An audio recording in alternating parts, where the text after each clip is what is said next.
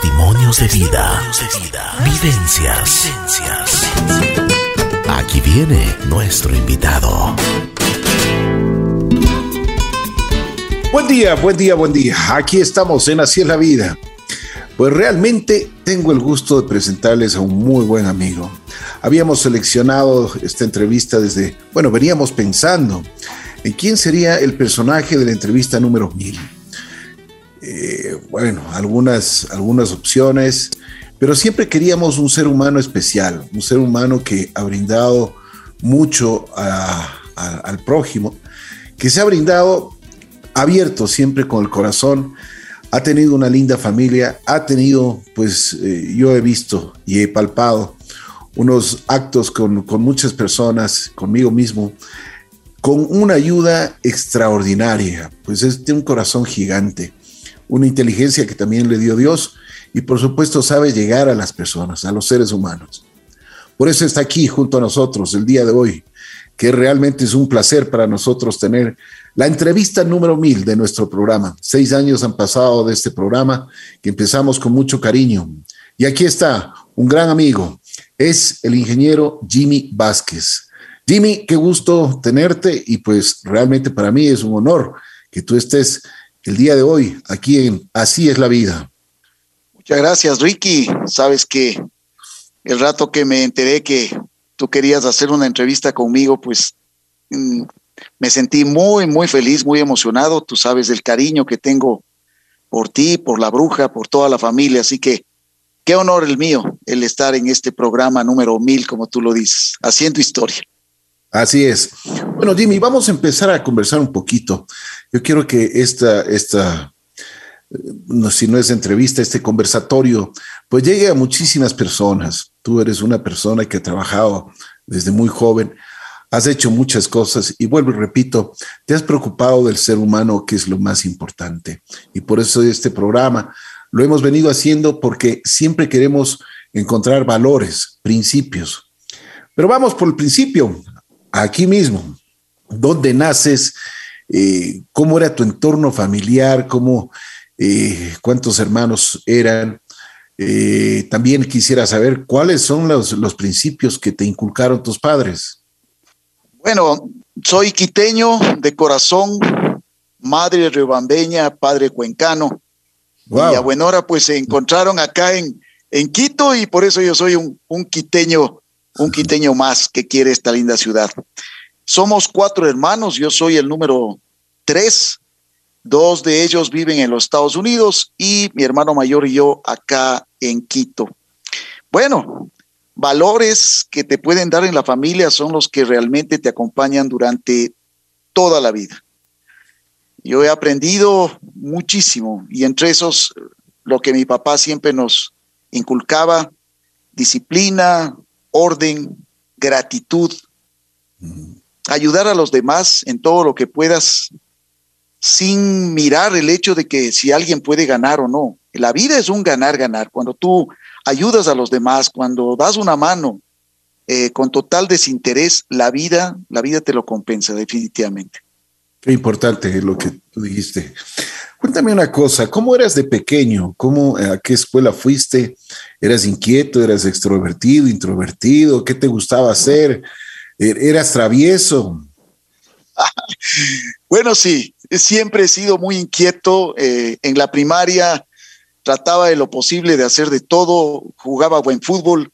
Eh, se quedó en la primaria a propósito lo del fútbol, porque después ya entré en otros, en otros hobbies. Em, una de las cosas que me apasionaba de muchachito, quizás en quinto grado, e, era coleccionar peces, eh, peces de colores en, el colegio Spellman, en el que me gradué y que fui un grato compañero tuyo y de muchas otras grandes personalidades del Spellman, pues ahí iban a vender, yo recuerdo unos pescaditos verdes chiquitos que sacaban en la Alameda, yo era el primero en comprarme esos, esos animalitos, los llevaba en una fundita plástica porque teníamos clases, y cuando se acababan las clases ya los animalitos, los pobres pescados estaban muertos, ¿no? Entonces, nunca alcanzaba a llevar esos peces a la casa. Alguna ocasión que no tenía nada que hacer, eran vacaciones, miré en algún sitio que se vendían peces de colores Y fue algo interesantísimo porque en ese entonces un pescadito que nos vendían era a dos reales. Y, si lo ponemos, digamos que eh, eh, actualmente, digamos que valía un dólar ese pescadito. Pues cuando me acerqué a comprar un pescadito de colores costaba 20 dólares por poner la ah, relación. Yo, yo, decía, entreví, ¿cómo es posible esto? Empecé a coleccionar peces a raíz de, de, eso, como te digo, cuarto, quinto grado, y llegué a sacar y tener un hobby tan extraordinario que inclusive asesoraba yo en esa, en esa edad, ya asesoraba porque leía muchos libros sobre cómo hacer eh, reproducciones de ciertas especies que aquí todavía ni se conocían, ¿no? Entonces, llegué a entender mucho ese, ese, ese tema. Y bueno, inquieto como siempre, eh, estuve atrás de, de, todos los deportes que podía, pero como digo, en el fútbol se quedó. Después empecé con los peces, tuve un pequeño accidente con el tema de los peces. Eh, tú sabes, en las peceras a veces uno tiene un, un termostato que uno regula. Y bueno, alguna ocasión vino mi prima, ella pequeñita, fue a ver mis peces, yo no estaba, le movió una perilla y bueno, se cocinaron los peces. y, me quedé sin toda mi, mi hobby una colección de peces que no era, era realmente imposible de recuperarlos. Claro que mis tíos, mi prima, intentaron comprarnos los peces que habían alrededor, pero, pero bueno, eso ya, ya no fue posible y se acabó ahí mi hobby, ¿no? Se acabó. Oye, Jimmy, ¿pero qué te llamaba la atención de los peces? Bueno, el hecho de que eh, primeramente habían cosas que yo desconocía. Yo creí que los, los peces eran siempre ovíparos y encontré una especie que se llama guppy, que son ovovivíparos, es decir, son unos, unos pececitos que nacen directamente, apenas la, la, la, pescada, llamémoslo así, eh, eh, bota a su, a, su, a su cría, se desenrolla y automáticamente ese animalito ya, ya es capaz de salir corriendo, dicho sea de paso, para que nadie se lo coma. Me encantaba la parte misteriosa de lo que pasaba ahí. Hay unos peces que se llaman discos, que estos cuando están en edad de reproducción y nacen sus alevines, ellos mismos generan, secretan unos, unos puntitos en su piel, que es el alimento de esas crías. Los científicos no sabían por qué razón estos animalitos, estos peces, eh, no vivían, porque les separaban siempre de sus madres, siempre el tema del canibalismo, etcétera, pero, y de su padre. Pero eh, se daban cuenta que los animalitos, estos peces, no vivían. Y entonces les dejaron con sus padres alguna vez y vieron que ellos picoteaban la piel de sus padres, que era tal cual como fuera la leche materna en, en, el lado de los nosotros los mamíferos, nosotros los humanos. Qué bien, ¿no? qué bien, qué bien. Bueno, cuando fuiste a la secundaria, ¿cómo, ¿cómo te fuiste desarrollando? ¿Qué es lo que te gustaba? Ya sabías, porque muchas veces uno piensa cuando es pequeño, dice, yo quiero ser un ingeniero, quiero ser un, un doctor. ¿Qué es lo que te gustaba a ti? Bueno, yo tengo de esas frustraciones de la vida siempre quise ser médico, quise ser doctor. Y tuve una experiencia que a quien me escuche se la voy a transmitir este rato. De esas experiencias malas que en aquel momento quizás los profesores tratan de hacer un bien y realmente hacen un mal. Eh, al lado nuestro, al lado del Spellman, estaba el colegio americano. Yo estaba aficionado de, de quien fuera mi, mi esposa y, y, en quinto curso les llevaron al anfiteatro el, famoso doctor, les llamaban el doctor muerto, es más, y mm, les llevó para que vean qué es esto del anfiteatro. Y yo me colé ahí, yo iba tanto al americano a, a, vacilar a chicas, digamos así, que prácticamente era, era del americano. Y ahí vi cosas en el anfiteatro que realmente me, me cambiaron. Vi ah, cómo se movían cabezas, cómo partían cráneos, cómo se abría un, cuerpo. Y, no vi un trato, no vi un manejo adecuado, no vi algo que realmente valía la pena. Quizá eso era para, eh, como parte del profesor, para eh, hacer que las personas que realmente les guste la medicina eh, se queden y quienes estaban aficionados se vayan. Yo no sé cuál era la metodología que usaba, pero sí, probablemente un filtro, ¿no? Pero Créeme que yo tenía mucha ilusión de ser un médico, quería ser un médico cirujano, quería ser un médico, siempre con esto de ayudar a los demás. Y, bueno, frustrado, pero si tú me preguntas algo sobre medicina, algo conozco, algo leo, algo sé, eh, conozco en mi mente, tengo el vademecum de, de qué tipo de medicinas quizás se pueden dar en determinadas, eh, en determinadas ocasiones, eh, que es diría yo, el rezago de lo que quise ser. También quise ser un Jacques Cousteau, como te decía, el tema de los peces a mí me, apasionaba y, decir quizás ahora a los jóvenes, un Jacques Cousteau es, bueno, ¿y, quién es este personaje? Un personaje francés que inventó la escafandra, inventó el, tanque de oxígeno, en fin, yo era el hombre más feliz del mundo mirando esos programas y, decía eh, de Wambra, quería ser como Jacques Cousteau, quería irme a Galápagos, a bueno, ahora sí lo conozco. Eh, entonces he ido cumpliendo pequeños pedacitos de lo que en esa vida quise ser. Pero ya te digo, hasta ahora sigo pensando en que quiero ser un médico y, ver, pero ¿quién va a querer a estas alturas eh, estar con un médico eh, eh, con la edad que tengo, ¿no? bueno, dice que nunca es tarde cuando la dicha llega, ¿no? Bueno, esperemos que alcance a, qué sé yo, ahora que se puede hacer todo a través de, del Internet, lograr entender un poquito. Y bueno, la práctica que ven en los robots, como tienen las universidades hoy por hoy, ¿ya? Oye, Jimmy, a ver, en, la secundaria, me imagino que cosechaste muchos amigos, ¿no? O sea, esos amigos de verdad, esos amigos eh, que, que, que, bueno, ahora gracias a la tecnología, al WhatsApp, a, las redes sociales, están conectados nuevamente. ¿Se ven? ¿Qué, qué, pasó? Cuéntame un poquito sobre eso. A ver, eh, uno eh, en la primaria tiene muchos amigos, en la secundaria ya está muy, muy más selectivo y cuando ya es adulto uno tiene amigos contados con la mano. Yo diría que son compañeros, pues, en el caso del colegio, ¿no es cierto? Pero personas que, que recuerdo, pero muy, muy grato, obviamente a ti, a pesar de que tú eras un año menor. Pero hay un amigo realmente que siempre eh, estuvo fijo cuando llegó. Enrique Bidmer. Ah, ya, claro. gran galapagueño, sí, como un gran galapagueño. exactamente, Jubi Bidmer. Jubi Bidmer. Él vino acá, entró en primer curso cuando nosotros pasamos de sexto a primero, y el hombre llegó, pero wow, un galapagueño que no sabía qué es lo que estaba pasando. Y yo como soy de esas personas que me gusta ayudar y todo, digo, hay que ponerse siempre en el lugar de la otra persona. Si yo fuera esta persona que vengo de, de otro lado y, cae en un colegio en el cual a esas edades uno es un, un molestoso, un fregador, un todo, pues me le acerqué a él, le di la mano y le dije, oye, bienvenido, aquí estamos pues para, para ver qué se puede hacer. Un, un gran amigo, hasta ahora seguimos viéndonos, su esposa Patricia, otra maravillosa persona, toda su familia. Eh, ese es de los, de los amigos que yo recuerdo, pero de, corazón.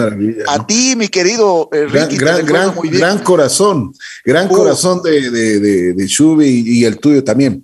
Oye, Jimmy, ¿y tú te acuerdas, por ejemplo, de, estos amigos que ahora ya no están? Por ejemplo, yo me acuerdo clarísimo y eh, Johnny Lavalle, por ejemplo, que, ah. tuvo una participación en el colegio, siempre un gran atleta, un gran estudiante, un compañero tuyo, buen amigo, y, se nos fue, ¿no?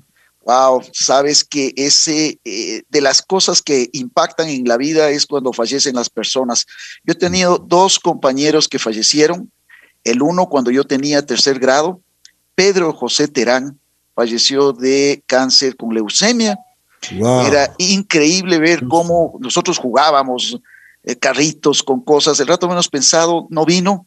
No sabíamos el por qué. En ese entonces nuestra eh, maestra, nuestra profesora de inglés, Miss Elena, nos decía, eh, Pedro José está delicado si ustedes quieren escribirle unas cartas. Y, y éramos, éramos cuatro amigos. Santiago Gijón, Diego Larrea, Pedro José Terán y yo, quienes siempre estábamos ese cuarteto de amigos. Y finalmente, pues, eh, eh, tuvimos la mala noticia de que él había fallecido. Eh, en esa edad de tercer grado, nos llevaron al velorio a los tres, recuerdo muy bien. Y cuando llegamos a, bueno, a darle un abrazo a la mamá, a mirar esa madre como, como al vernos a nosotros, eh, se le destrozaba el corazón, pues fue algo, algo impactante para mí. Ahí es cuando eh, de pequeñito uno siente el, el, dolor. Y posteriormente, en la secundaria, ya nos habíamos graduado, eh, graduados, pero flamantitos de sexto curso. Tú sabes, todo mundo va para diferentes países, dependiendo de lo que busque, de lo que desee. Otros nos quedamos en el país. Y Johnny Johnny, un gran amigo, un gran pimponista. Él vivía al frente de mi casa. Me sabía invitar a que juguemos ping-pong en la parte baja, en el, en el subsuelo. Y zurdo, como él solo, excelente pimponista. Y, bueno, nos llevábamos bastante bien. Él fue el primero que me llevó a una, a una fiesta eh, ya con, con, con, chicas y todas las de ley y todo. Entonces, yo, yo, yo le, le tengo una, un, recuerdo de Johnny, pero especial. Ese, él se hacía querer, no necesitaba que, que se le él se hacía querer con su auto blanco, esa canción maravillosa que salió en aquel momento. Y el haber escuchado y enterado de que él, por salvar la vida de unos jóvenes en una excursión, haberse caído al vacío y haber dado su vida por otras personas, pues es algo extraordinario. Debe estar en ese cielo donde solamente están las personas que tienen que estar junto a Dios, ¿no? Oye, dime, ¿quién te inculcó la ayuda, el, ser grato con, la gente, el, poder ayudar? Porque muchísimos de nosotros también podemos y hemos tenido la oportunidad pero tú eres una persona muy especial porque desde, desde muy pequeño comienzas a ayudar a la gente. ¿Qué es lo que te motivaba a, ayudar, darles la mano, el, levantar el ánimo de muchos de tus compañeros? Porque antes de hacer esta entrevista, eh, chequeábamos muchas cosas de ti, por ejemplo, y, y, tú has, bueno, vamos a ir desarrollando poco a poco, pero has estado en grupos importantes en los cuales tú has podido y has tenido la oportunidad de ayudar a muchísima gente. ¿Qué es lo que pasó? ¿Qué es lo que, qué es lo que te dijo tu corazón? ¿O quién te inculcó este? Esto, este es un don, ¿no? Este es un don que Dios te ha dado, sin duda. Yo creería, eh, Ricky, que esto es innato, ¿no? Siempre he tenido la voluntad de mirar a las personas y si se encuentran eh, no sé, disminuidas o tal vez tristes, poder dar una, un, el ánimo, poder ver de qué manera, de qué manera le damos una mano. Eh, yo recuerdo en el colegio, siempre uno tiene el bullying, ¿no es cierto? Hay los grupos y habían personas que, que, te decían, oye, y esto y aquello, y les molestaban a personas gratas y muy amigos. Este rato se me viene a la mente Juan Felipe Sosa, otro maravilloso amigo. Buenísimo, buenísimo. Eh, les sabía molestar a Juan Felipe. Yo tenía unos compañeros, unos verdugos que molestaban y molestaban. Y, yo le decía, mira Juan Felipe, vente acá. No les hagas caso, oye. Eh, si te molestan con cualquier cosa, diles que sí, punto, se acabó el problema. O sea, siempre he intentado eh, quizás mirar que en la debilidad puede haber una fortaleza y muchas de esas personas, eh, las cuales eh, pude apoyar, pude eh, incentivar, motivar, eh, con un par de palabras, es increíble, un par de palabras pueden cambiar muchas cosas. Esto de poner vitaminas en las mañanas, en algunas redes sociales, cada vez que pongo una vitamina me quedo pensando y digo, ojalá, Ojalá que llegue a alguien en el momento oportuno. Algunas personas quizás lo leen y dicen, ah, está bueno, pero quizás estamos pasando por ciertas cosas y algo llega en el momento correcto y esa persona dice, wow, esto me encantó. Una persona me llamó, me decía, inclusive mi hija, me dice, papi, la vitamina de hoy me encantó. ¿Y, cuál, cuál es? A ver, a ver, ¿cuál es la que te la leíste? Esa de que la vida es como un helado. Ah, le digo, ¿te gustó? Sí, papi, qué bien. Seguro que la vida es como un helado. El helado se te va a derretir. Lo disfrutes o no lo disfrutes. Entonces, era una interesante reflexión de que la vida está aquí. Nosotros podemos hacer muchísimas cosas. Claro que la vida nos pega, como me pegó a mí cuando falleció eh, mi esposa, eh, que han sido la, la, tercera muerte, digamos así, que me ha impactado primero este amigo de tercer grado, luego este magnífico compañero y amigo Johnny, y posteriormente la vida con el fallecimiento de mi esposa. Cuando uno aprende en la vida de que tiene que salir adelante sí o sí, no te queda otra opción. O la vida te marca y te quedas ahí, o simple y llanamente no sabes cómo, o sales adelante tratando de hacer por ti y por los demás cosas. Entonces, esto que tú me preguntas, yo creería que es innato. Si bien mi papá, una linda persona, a la cual recordaré siempre, estricto como él solo, disciplinado, por eso seguramente de ahí viene el tema de la disciplina, pero sobre todo el tema de valores. Y, si mi papá tenía que ayudar a alguien, de pequeñito quizás lo vi, quizás lo mm, me di cuenta de algo. Mi mamá, una persona extraordinaria que gracias a Dios todavía la tengo conmigo. Eh, esas son las cosas que se me grabaron en algún momento quizás de mi vida. Algo vi y se me quedó eso de ayudar a la gente, ¿no? Fui de los primeros en, en, a los 18 años estar en una eso fue interesantísimo como anécdota. Hasta ahora lo recuerdo. Yo había seguido un curso de relaciones humanas y en ese entonces el, instructor eh, Eduardo Mendoza Sainz de Tejada. El Del Carnegie. De Del Carnegie, efectivamente. Él tenía una, una, salía en la televisión en el canal 10, me parece, eh, a las 6 en punto de la mañana y él tenía algo que decía una idea, una acción. Me encantaba escucharle esos cinco minutos y fíjate que yo tenía 16, 17 eh, eh, años y a los 18 años eh, había aquí esos cursos de Del Carnegie y me invitaron a ese curso.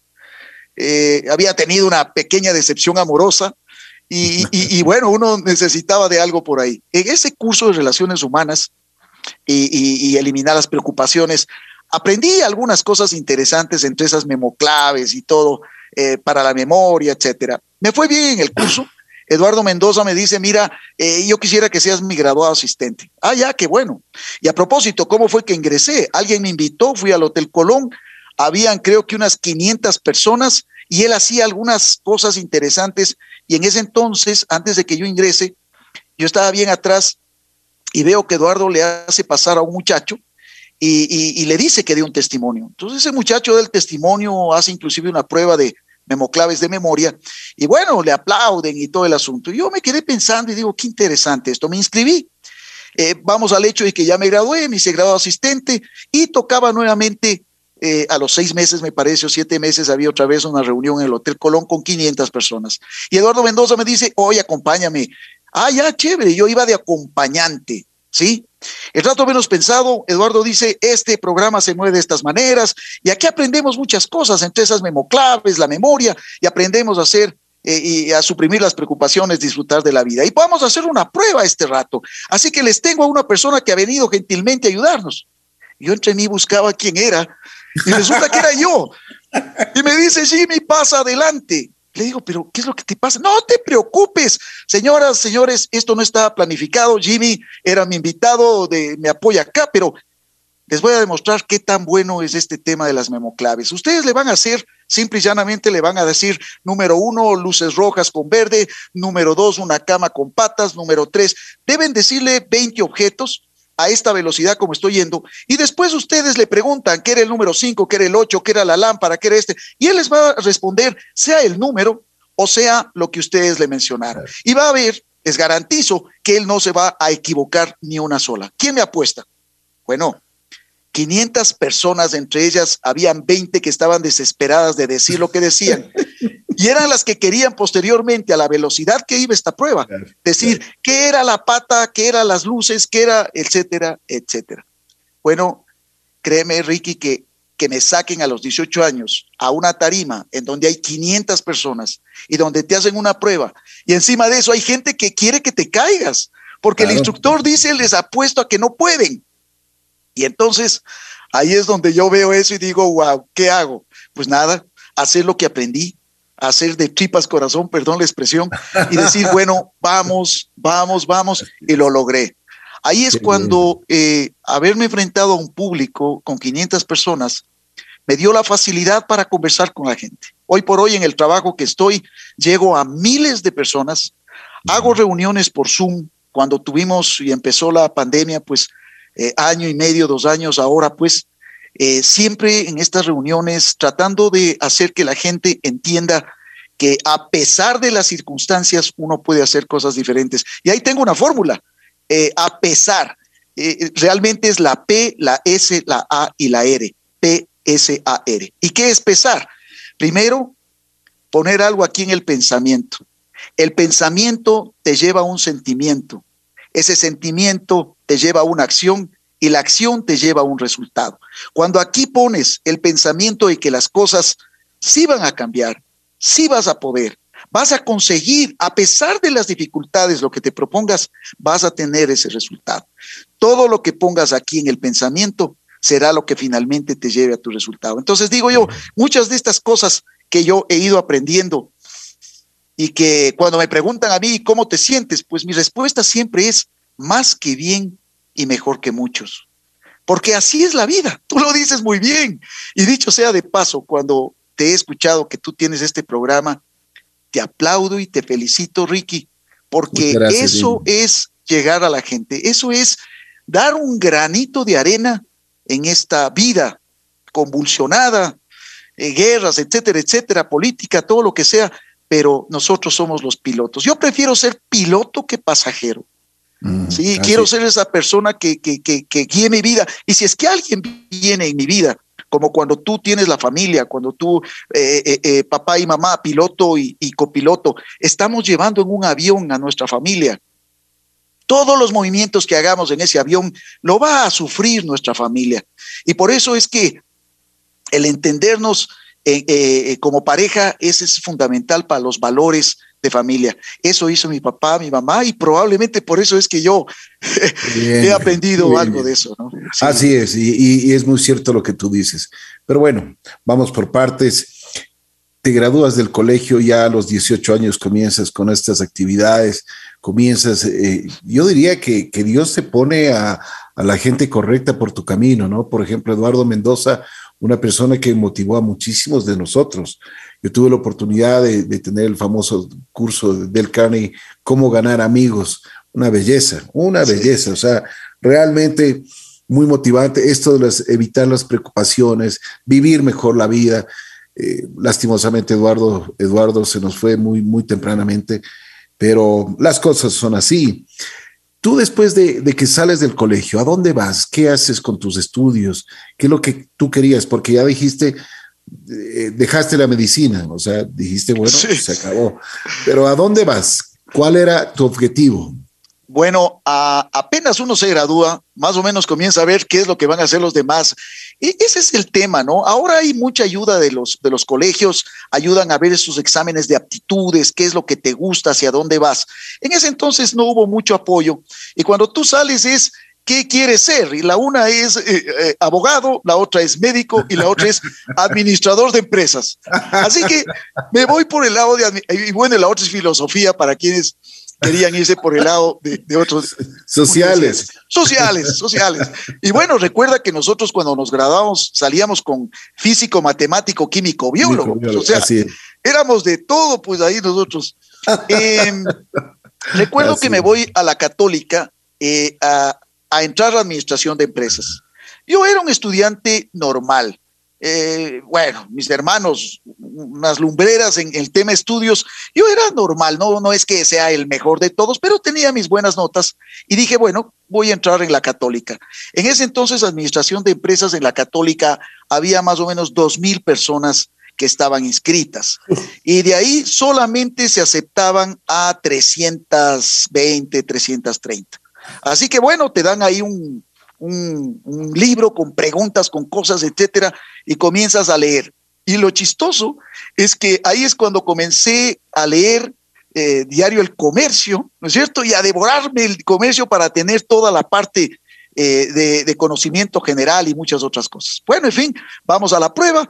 Y bueno, no, no salí agraciado, no salí escogido. Así que yo dije, entre mí no me puedo quedar ahí. Me inscribí en la Politécnica Nacional eh, a estudiar computación. Eh, eh, comencé a estudiar computación el primer semestre, lo único que, que, aprendí era, yo tenía unos amigos que, que les encantaba pegarse las cervezas todos los días, tarde, mañana, tarde, mañana y noche. Y entonces, ¿qué computación y qué computación nunca aprendí? Bueno, para entrar en la Politécnica y estar ahí, pues se requiere de realmente que como en todas las universidades, ser disciplinado, ser constante, ser, ser una persona que, que realmente le guste esas cosas. Como no pude entrar, entonces ahí había que trabajar. La primera empresa en la que empecé a trabajar, una empresa de service en computación, en donde, eh, dicho sea de paso, mi mamá me dice, mira, tengo un amigo que tiene este service capaz que hasta que se dé el semestre o el siguiente semestre, pues tú puedes estar en, en esta compañía bueno, ¿y qué hace esta compañía? Tiene una computadora inmensa y hace procesos contables para muchas compañías. Yo entre mí decía, bueno, yo nunca fui muy bueno pues en matemáticas, o sea, esto de las computadoras, me fregué encima de eso que quiero entrar a la computación y encima ya no estoy. Pero mi mamá me dice, mira, anda, no te preocupes. Voy, llego allá. Eh, esta persona me dice, no te preocupes, ¿qué es lo que quieres hacer? Bueno, le digo lo que quiera. ¿Qué sabes de computadoras? Pues cero. Allá está bien.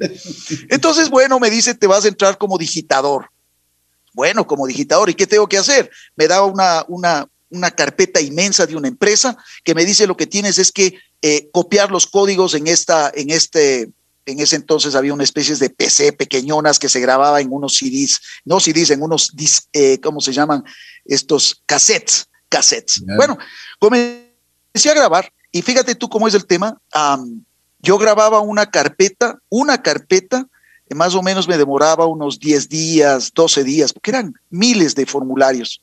Yo trabajé en esa empresa aproximadamente unos dos años. Cuando salí de esa empresa, yo hacía dos carpetas por día ¿sí? Eh, increíble como cuando uno toma destreza, eh, hacer una carpeta en 12 días y terminar haciendo dos carpetas en un día, bueno, fue algo extraordinario. Los dedos, la manera como se movían, posteriormente pasé a operar el computador que tenían ahí y yo, entre comillas, era el jefe de cómputo eh, en ese tema. Entonces, ya con esa experiencia de ser un, entre comillas, jefe de cómputo y hacer varios servicios de, contables a, a 10, 12 empresas muy conocidas, eh, tuve la oportunidad de entrar a trabajar en el banco de préstamos. Eh, otro ex Spellman, eh, maravilloso amigo, Santiago Valdés, él era el, el gerente ahí del centro de cómputo. Y pues Santiago Valdés, amigo y compañero, muy amigo y compañero de mi hermano Fausto Vázquez. Así que bueno, entré ahí, eh, estaba de brazo derecho de Santiago y bueno, comenzamos a desarrollar, pero cosas tan extraordinarias que me pasaron. Mirar que eh, en ese entonces un banco como el, como el Banco de Préstamos eh, no tenía computadoras, tenía unos libros en los cuales ahí se, se ponía los saldos. La gente hacía fila, se acercaba y aquí se tenía en la oreja un, lapicito y un borrador. ¿Y, qué es lo que hacían? A ver, venga usted, cambiaba el cheque y vamos a suponer que tenía, hablemos en dólares, esa persona tenía 500 dólares y estaba escrito en ese papel. Tú cogías el borrador, borrabas, restabas y decía, ahora ya tiene, digamos que el retiro fue de 50, ahora tiene 450 dólares. Oye, yo no podía creer. Cuando le pasamos de esos libros a la computación, fue un cambio Oye, increíble, total. La gente ahí, bueno, la gente que trabajaba en el banco de préstamos tenía su edad también. Y, bueno, cambiarles eh, eh, en ese entonces computación. ¿Qué es computación? La gente tenía pánico. Y bueno, hacer ese cambio en el banco de préstamos fue una experiencia maravillosa. Posteriormente me cambié al Banco del Frente, que es el Banco Popular. Y bueno, me desarrollé en los bancos. Estuve más de 25 años en todos los bancos que empiezan con una P. Oye, pero en ese trayecto de la vida consigues el amor, el amor de tu vida. Cuéntanos un poquito porque es una persona que yo tuve el, gusto de conocerla, pues realmente una persona extraordinaria, una, primero una bella mujer, preciosa, pero preciosa por dentro y por fuera, Lourdes, una, una mujer pero extraordinaria, que te dio muchos hijos, te dio muchas satisfacciones, Cuéntanos un poquito para que el público también conozca tu parte humana, ¿no? Ah, gracias, Ricky. mi esposa, Lourdes Álvarez, eh, yo era enamorado de ella desde pequeñón. Esa, esa, esa decepción amorosa que, que, te mencioné y por la cual entré a los cursos de Del Carnegie es porque me peleó. Eh, es decir, no es que me peleó, no me quería aceptar nada más. Es decir, has de haber portado mal, pues oye. Bueno, me decía, ve, Jimmy, contigo como amigo nomás. Y, y bueno, no, pues, o sea, ¿cómo es que como amigo nomás? Eh, yo empecé como te digo, le conocí a Lourdes desde, desde antes de los 18 años. Yo le conocí en un, en un bailecito de primer curso, segundo curso. Y desde ahí me flechó esta chica eh, su característica, su forma, su estilo, su sonrisa. Bueno, una, chica maravillosa. Cuando ya obviamente salimos a, del colegio, em, yo muy enamorado de ella, eh, en algún momento estábamos pensando en casarnos, todavía era un poquito eh, temprano, imagínate tú, antes uno se casaba bien temprano, estamos hablando de que yo tenía unos 20 años, ella tenía 18 años. Y como comprenderás, oye, 18 años casarme ni loco. Y yo, bueno, enamoradazo, eh, le dije, bueno, pues en su momento se hará. Un año después, efectivamente, no, dos años y pico después, eh, tomamos la decisión de, casarnos. Eh, nos casamos bien temprano, ella de 21, a ver, ella de 19 y yo de 21, sí, efectivamente. Nos casamos, ella me dio cinco maravillosos hijos. Wow, que si es que la vida te da cosas, es eso justamente. Los hijos es la proyección del ser humano. Y, mi esposa está proyectada en esos cinco hijos. Eh, la primera, Claudia, 34 años de este rato. Segundo, Juan José, 31 años. Tercera, Andrea, 27 años. Cuarto, Martín, 23 años. Y la última, mi carito, de 21 años, ya todos ellos eh, mayores de edad. Sin embargo, bueno, eh, ¿qué es lo que sucedió hace 11 años ya? Ha pasado la vida. Eh, una persona que no se, no se enfermaba ni con una gripe. Ella, ella nunca jamás le vi enferma. Y en algún momento se sintió mal. No sabíamos de qué se trataba, creímos que tenía un problema gástrico, el típico eh, ese pylori que uno tiene, pues, ¿no es cierto?, de la gastritis. Le fuimos a hacer revisar, nos fuimos a, que le revisen y, y de las cosas que en la vida te golpean de una manera brutal. Fuimos por una gastritis y el rato que le hicieron un scan de todo el cuerpo, el doctor que le atendió en ese entonces me llama y me dice, Jimmy, venga que mires esto, miras esto, una radiografía, me dice, ¿sabes qué? Está tomado todo. No hay nada que hacer. Oye, yo me quedo pensando y digo, pues, ¿de qué me está hablando este hombre? es una gastritis. ¿Cómo es que está tomado todo? No, es un cáncer, es un cáncer terminal. Es una metástasis en todo el cuerpo. Oye, que un médico te diga en 10 minutos o, en 30 minutos antes que nosotros entramos por una gastritis, que te diga el médico y te lo bote directamente, aquí no hay nada que hacer, tú vas a perder a tu, a tu ser amado. Es uno de los golpes más fuertes, más duros que uno puede recibir. Por eso si es que yo hubiera sido médico, jamás hubiera, hubiera primero aprendido psicología de cómo, de cómo decir psicología psicología de las, de las noticias malas, de cómo tú tienes que decir a una persona que la muerte se viene. No se diga a la persona que tiene, que va, que va a irse de este mundo, ¿cómo se lo dice? Y bueno, el rato que me dijo eso, se me, se me cayó la estantería. Todo lo que yo seguramente, ah, perdón, seguramente digo yo, todo lo que aprendí, todo lo que vine haciendo en mi vida me ayudó a poder sobrellevar ese, ese problema en ese entonces. El, cáncer de mi esposa se lo detectó en, en, el día de mi cumpleaños, en noviembre 6. Quizá un día antes, un día después, pero, pero era ahí en ese sector. Y ella fallece en febrero siguiente, el 14 de febrero. Ella nace un primero de mayo, Día de los Trabajadores, eh, haciendo honor a, cómo ella era trabajadora, pero incansable. Full, full, full, full. Y fallece el 14 de febrero, Día de los Enamorados, Día del Amor y la Amistad. Si es que alguien tiene que morirse, créeme, Ricky, a mí me encantaría ser en ese día, porque ese es el día del amor, de la amistad, del cariño y de recordar a las personas que se nos fueron. Así que esa, esa mujer maravillosa que me dio estos maravillosos hijos de esa familia mía no puede ser mejor. Creo que la vida te da, la vida te quita. Y si así como me dio una mujer extraordinaria, así como me dio unos hijos extraordinarios, bueno, ella tuvo que partir, adelantarse. Y nada, pues eso de, de ser papá y mamá de la noche a la mañana, uff, es duro.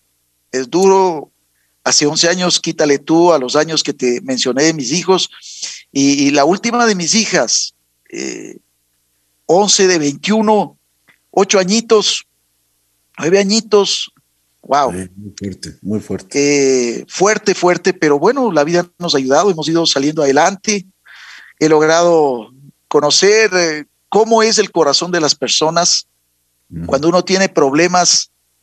Eh, cuando uno está bien, los amigos, uff, por todo lado.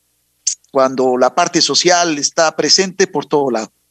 Pero cuando, cuando ya no hay, cuando tú en la parte social más vale disminuyes porque estás eh, eh, haciendo que tus hijos salgan adelante y siendo papá y mamá, pues la parte social ha quedado a un ladito, ¿no? Y entonces, eh, por eso en tu momento te decía, los amigos se cuentan con los dedos de la mano. Entre esos tú, Ricky, por eso te digo, te, tengo una, una, estimación tan grande. y esos son los amigos, de verdad, créeme. Pero, Oye, una cosa, una de las, eh, realmente, y una de las etapas que, que tú viviste con, con, Lourdes, pues es extraordinaria, porque como tú decías, una mujer trabajadora, llegó a ser una de las directoras principales que tenía una, una, compañía gigantesca como es Jambal, y que realmente era admirada por, por, por, por, propios y ajenos, como se dice, ¿no? Además de eso también, eh, o sea, y esto eh, sí es importante relevar, ustedes tenían eran directores de un grupo para ayudar a personas que tenían que teníamos problemas en, el matrimonio. Yo incluso estuve muchas veces contigo, tú tuviste la gentileza de invitarnos, y, pero ustedes eran líderes, ustedes siempre fueron un ejemplo. Un ejemplo, y como tú decías al principio de la entrevista, no es, solo, no es solamente el hablar, el decir, sino el practicar, porque el matrimonio muchas veces tiene de las unas y de las otras pero ustedes con, su inteligencia, además con una, un corazón tan grande, siempre pudieron llevar, llevar su palabra, llevar muchísimas cosas a la gente que, necesitábamos. Yo creo que ustedes fueron realmente personas muy bendecidas, que Dios les, les ha tenido y les ha dado la posibilidad no solo de hablar, no solo de, de participar, sino que entregar el corazón, entregar lo que ustedes tienen por dentro. Y eso es importantísimo. Una de las cosas que eh, tú has dicho son 11 años de Lourdes, pero 11 años que todavía, o sea, y no todavía, sino no solo la familia, sino todos la recordamos con un cariño muy, pero muy especial. Sabes que una de las cosas que nos apasionaba a los dos era ayudar a matrimonios que si pueden estar bien, podrían estar mejor, o si podrían estar con algunas dificultades, darles una mano. Nuestro matrimonio, un lindo matrimonio, seguro que con sus subidas y bajadas, como todos los matrimonios, no hay un matrimonio perfecto, pero nosotros empezamos este apoyo cuando eh, ingresamos a, los grupos de encuentros matrimoniales. Eh, uno hace el famoso fin de semana y ahí hay una cosa que yo no sé, la vida te va ayudando para que los golpes que te vas a, vas a recibir a futuro te, te sean menos dolorosos.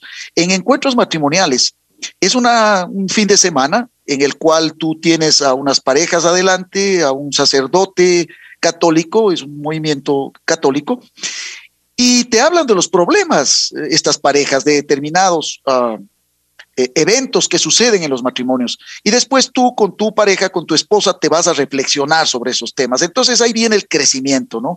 Uno de esos temas era la muerte.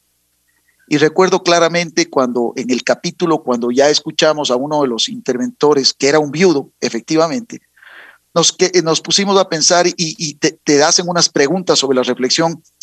Y, y ahí decíamos, ¿qué pasaría si tú te mueres? ¿Qué pasaría si tú te vas?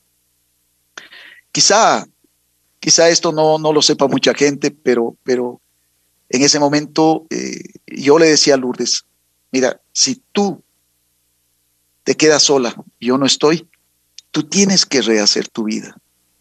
Tú tienes que ser feliz. Si yo me voy, tú te quedas ahora y tú vas a ser feliz. A tal punto llegó ese, ese convencimiento quizá de Lourdes, de que yo iba a partir primero, que no sé por qué yo lo supe después, ella había ido a sacar una, seguro de vida para mí, porque ella realmente parece ser que esas palabras mías en aquel momento se impresionó y dijo, wow, algo me está queriendo decir. Y la vida te da sorpresas y la vida te da la vuelta. Y no fue, no fui yo quien se fue, sino ella. Entonces, es increíble, o sea, pero a lo que iba, en estos encuentros matrimoniales te, te ayudan a que tú vayas entendiendo las diferentes situaciones que te pueden pasar la muerte, tal vez el divorcio, tal vez la infidelidad, tal vez el, problema con los hijos, tal vez el alcohol, tal vez las drogas, en fin, muchas de estas cosas en estos eh, eh, grupos especiales. Salimos de ahí y tú sales con conciencia de que puedes hacer muchas cosas por los demás. Y si nosotros teníamos un matrimonio saludable, ¿por qué no tratar de las experiencias que uno tiene, no queriendo ser ni perfectos ni mucho menos? Insisto, pero ayudar a las personas. Ayudamos a muchas, muchas personas, a muchas parejas. Fuimos testigos de, reencuentros, pero espectaculares. Posteriormente pasamos a un, a un grupo que se llama Equipos de Nuestra Señora.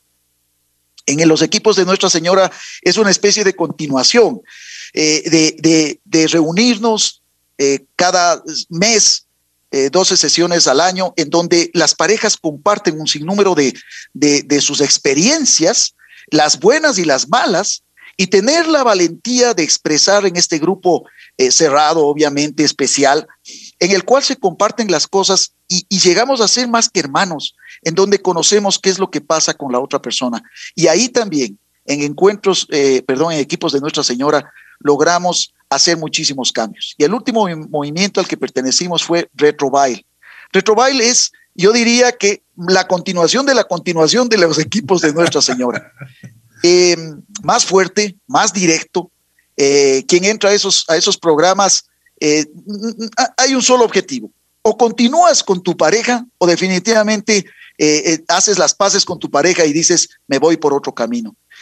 todos estos movimientos y todo lo que nosotros hicimos con Lourdes marcó la vida de muchísima gente y, tengo ese, ese gusto de decir, ojalá, ojalá que todas esas parejas, ojalá que todas esas personas, ojalá que todas esas familias hayan salido adelante. Creería yo ahí que, que bueno, se sembró y, esperemos que, se haya podido cosechar. Por supuesto, por supuesto. Bueno, después de que se va a Lourdes físicamente, porque nunca se ha ido espiritualmente ni en nuestros eh, ni en nuestros pensamientos y tampoco en nuestros corazones. El alma, el espíritu siempre vivirá. Tú te encuentras con una familia de cinco, cinco hermosos hijos, los cuales necesitan mucho cariño, son muy afectados porque el que se haya ido su madre, pues les golpeó muchísimo.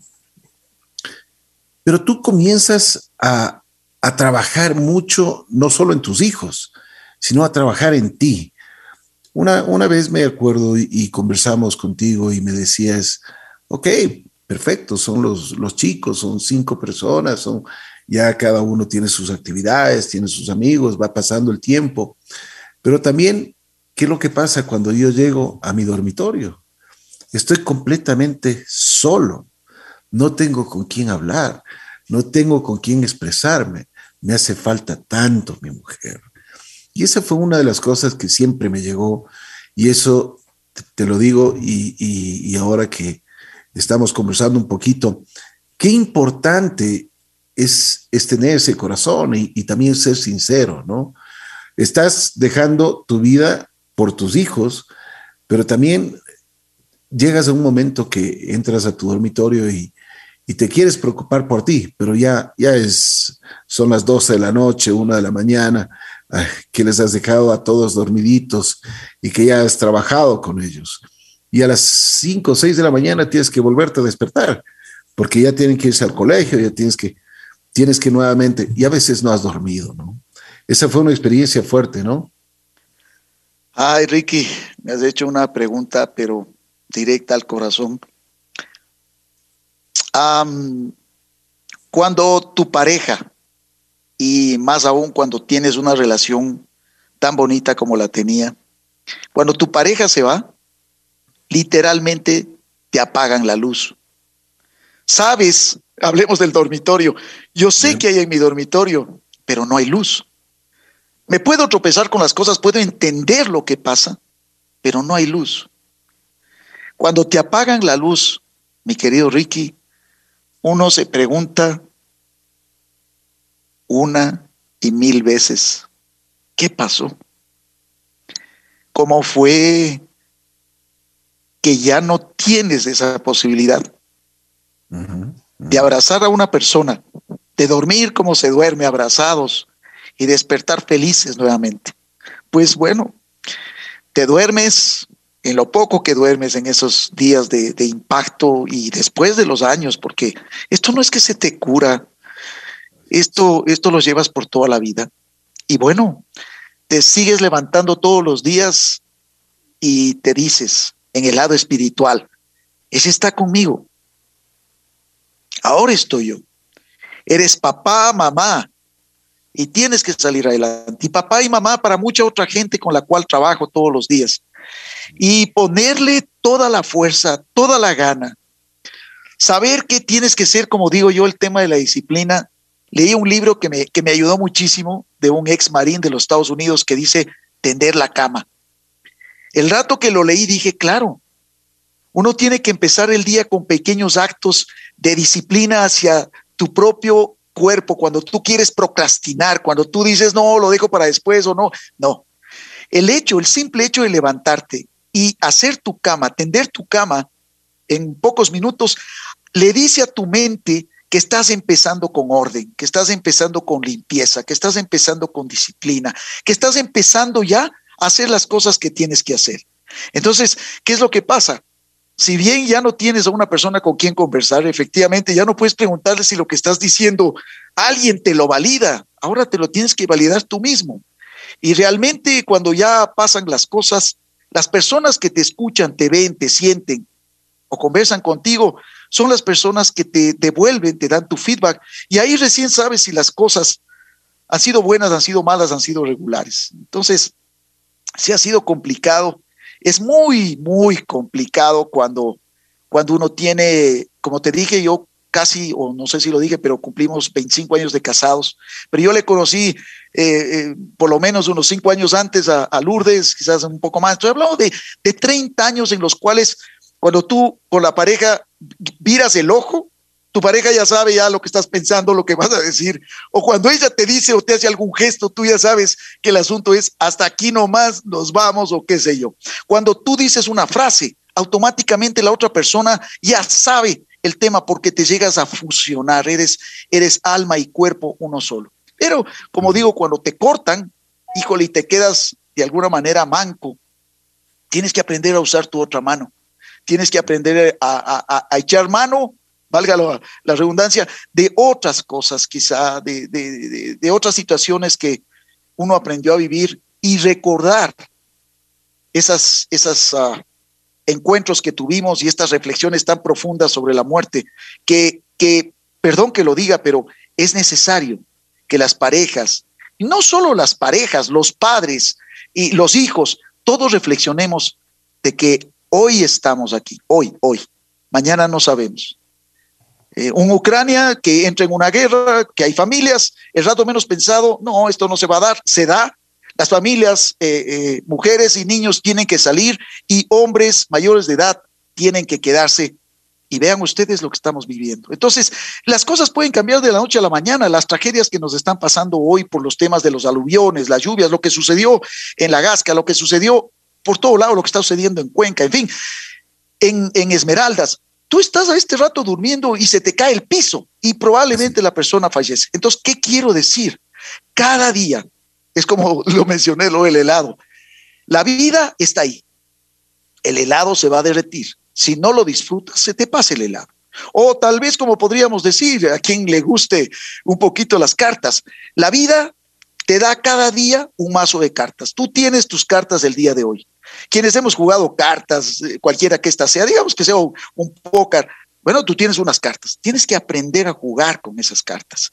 Eh, a veces bloquear en esta vida, a veces tratar de, de creer que estás bien, pero logras salir. Cada día tienes unas nuevas cartas de las cuales tienes que aprender a jugarlas. Y eso, eso es lo que trato de hacer todos los días, a pesar, a pesar del dolor, a pesar de... Ahora, ahora bueno, el dolor eh, ya no es tan fuerte, el dolor lo llevo, lo tengo, pero estoy inspirado. Y el dolor es diferente, ¿no? El dolor es diferente, el dolor, sabes que existe, sabes que está aquí, pero te inspira, ¿sabes? Te inspira para, para, para decir las cosas, para expresar las cosas.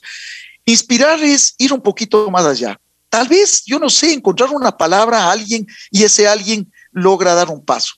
Por eso esto que te decía de las vitaminas, eh, me encanta hacerlo porque cada vez que, que mando el, el clic y se ve esa vitamina, digo, necesito, quiero, ojalá que llegue a una persona que le ayude en este día y puede ser diferente. Y lo haces, lo haces. Bueno, después de esta dura etapa que te tocó vivir y a tu familia, a tus hijos, a tus padres, eh, realmente un impacto, te tenías que levantar. Así, la caída fue fuerte, eh, costó, como, como se dice en mi tierra, costó muelas, ¿no? Sí, sí. Pero bueno, te levantas, eh, pero es impresionante y una de las cosas que admiro mucho en ti, te levantas y lo primero que, bueno, te quieres ayudar a ti mismo, pero lo primero que haces es ayudar a los demás. O sea, no tenías nada, no tenías absolutamente nada que ofrecer, pero al mismo tiempo ofreces todo. Lo poco o mucho que tenías, lo estás entregando a la vida. Y estás diciendo, oye, más bien toma mi mano, yo te voy a levantar. En lugar de que, la gente te diga o, o te digamos, oye Jimmy, toma nuestra mano y te vamos a levantar. Tú lo haces primero con una iniciativa gigante y ahora eres una, una de las personas me gustaría hablar un poquito más sobre tu parte empresarial y todo, pero este, este programa se habla también de, esa parte humana, que es lo más importante, porque si no existe eso, no existe absolutamente nada.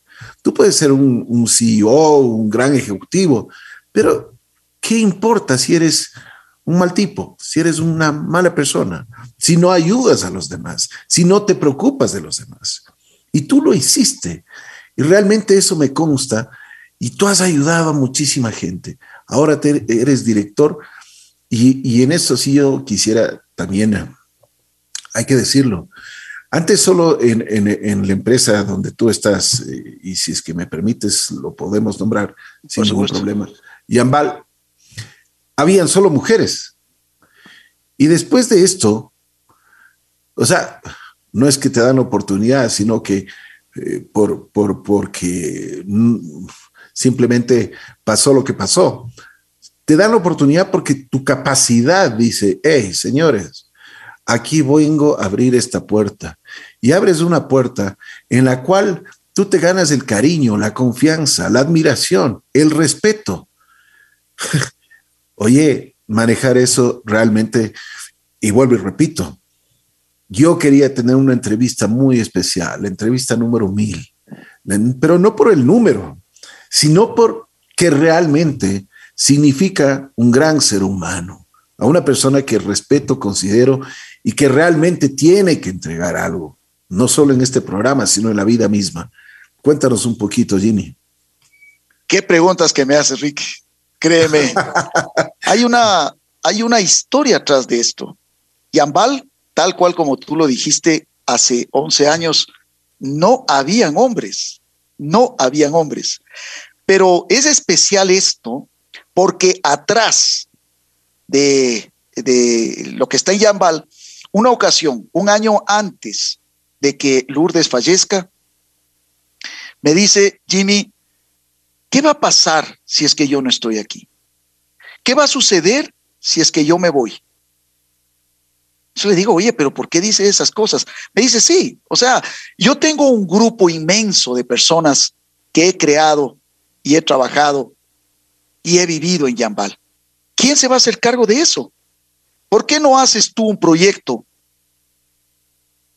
para ver si es que eso se queda con, con cada persona?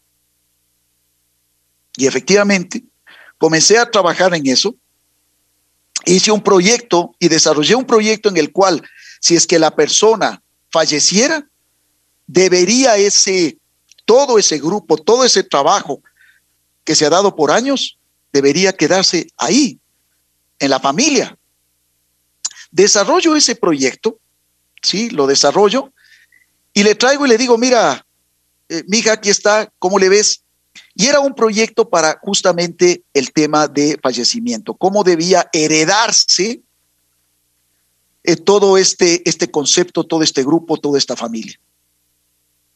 Ella viajó eh, con otras directoras a hablar con, con Fernando Belmont, el creador de Yambal, y le expuso el proyecto.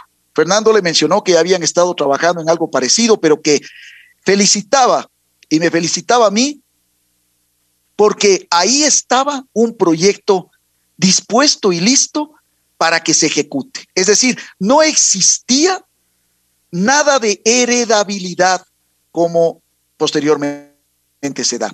Entonces, desarrolla el proyecto, Lourdes se va a, a Lima, habla con el dueño, el dueño le dice sí, y se aprueba el proyecto. Es interesantísimo cómo el proyecto es aprobado, me parece que por julio, y en noviembre Lourdes enferma y en enero, perdón, y en febrero ella fallece. Y es tan, yo no sé, así es la vida, de que el proyecto que yo desarrollo y que pasa a ser de la corporación, es decir, de todos los países, soy el primero en estrenarlo. O sea, una de las cosas que me mueve el piso hago el proyecto como que si hubiera sido un pedido, y de hecho fue el pedido de Lourdes, y se da y se cumple. Y soy el primero en utilizar ese recurso. Así que paso a ser yo el, el, el, el ¿cómo diría? El director máster, porque así es lo que soy, ese es mi, mi, mi título, digamos así, mi estatus. Soy el director máster de todo este, este grupo. En ese entonces, cerca de 100 directoras trabajando con Lourdes, cada una con un grupo de unas 40, 45 personas. Es decir, estamos hablando de cuatro mil y pico de personas a las cuales tú tienes que llegar. Y en Yambal se llega por la, por la emoción. En Yambal todo es emocional porque obviamente eh, las mujeres pues van por el lado más emocional. Entonces, ¿qué sucede? Soy el primer hombre en tener un estatus tan alto y en hacerme cargo de todo esto. La dueña de Yambal me dice, oye Jimmy, cuando ya las cosas se dieron, ¿qué es lo que quieres hacer?